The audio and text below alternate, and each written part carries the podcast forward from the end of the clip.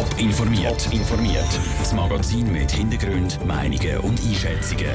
Jetzt auf Radio Top.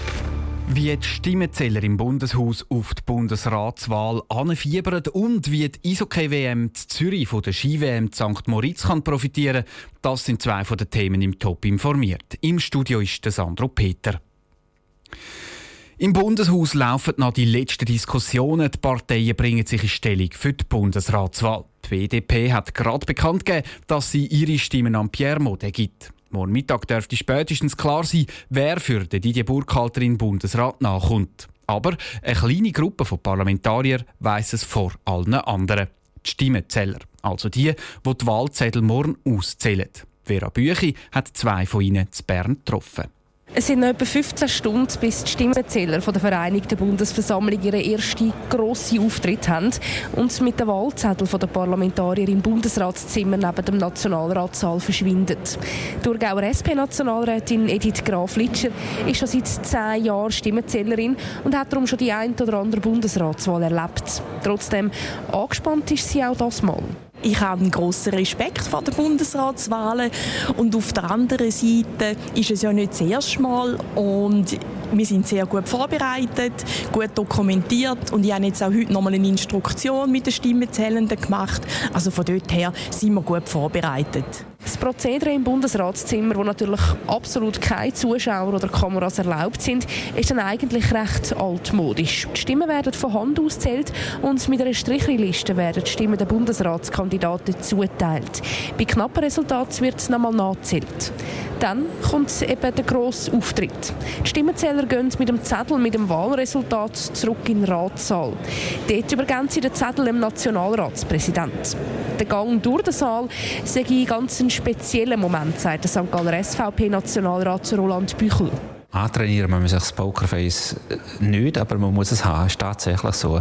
Es wäre auch nicht richtig, um irgendwie noch mit einem Augenzwinkern oder irgendetwas da jemandem mitteilen. Das ist klar. Ein paar Leute wissen es, man Stimmenzähler, und die anderen wissen es, wenn es offiziell gesagt wird. Weil ein neuer Bundesrat selten im ersten Wahlgang schon gewählt wird, wiederholt sich das ganze Prozedere je nach Wahlverlauf ein paar Mal.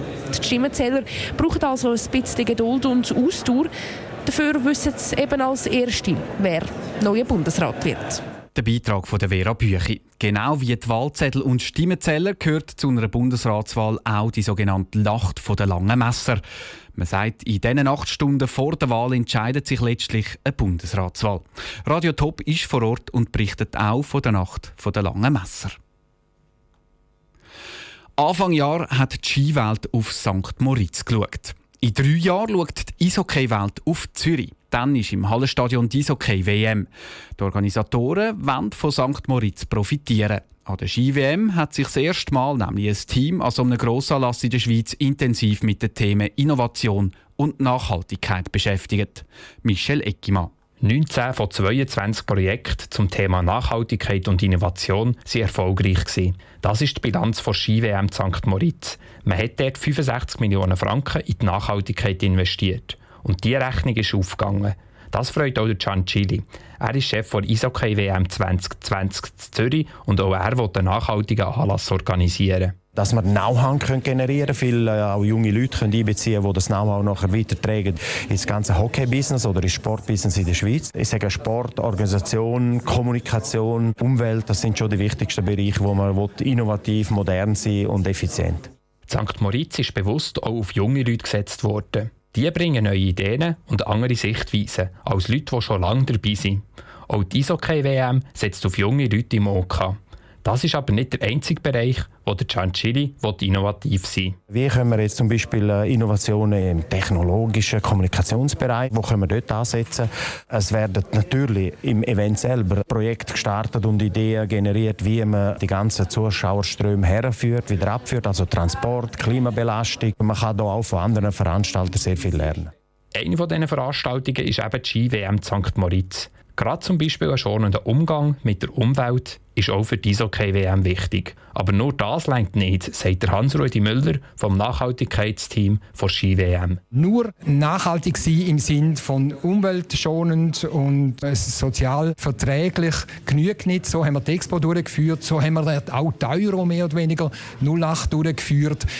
Heute erfordert es, glaube ich, mehr gute, mutige Innovationen zu lancieren. Das wäre der ganz große Wunsch. Ein Wunsch, den der Giancilli und sein Team für die Eishockey-WM umsetzen. Der Beitrag von Michel Leckimann. Die Spiele der Eishockey-WM 2020 sind nicht nur zu Zürich, sondern auch zu Lausanne. Es ist der grösste Strafprozess im Kanton Thurgau. Ins Rollen gebracht hat das Tötungsdelikt von Kümmerzhausen vor sieben Jahren. Der Anklagte wird unter anderem Drogenhandel, Menschenschmuggel und eben der Mord an einem IV-Rentner zu Kümmerzhausen vorgeworfen. Heute hat das Plädoyer von der Staatsanwaltschaft zum eigentlichen Tötungsdelikt von Kümmerzhausen angefangen. Für uns am Bezirksgericht Kreuzlingen ist der Noah Schäfer. Noah, was ist das Kreuzlingen denn heute genau gegangen? Wie gesagt, das Plädoyer von der Staatsanwaltschaft. Das ist sehr detailliert durchgegangen worden. Der ganze Fall ist noch von Anfang an aufgerollt worden und der Ablauf von der ganzen Tat nochmal durchgegangen worden. Nach der langen Vorgeschichte ist die Staatsanwaltschaft dann zum Tötungsdelikt selber gekommen. Auch das ist sehr detailliert abgelaufen, so dass es heute knapp wird und sich das Gericht den Tag morgen schon mal als Reserve eingeplant hat. Ist denn auch schon klar, was die Staatsanwaltschaft da für Forderungen hat, also das Strafmaß? Bis jetzt hat die Staatsanwaltschaft noch keine konkrete Strafforderungen gestellt. Sie bleiben aber bei ihrer Ansicht, dass alle von diesen vier Anklagten beteiligt am Mord sind.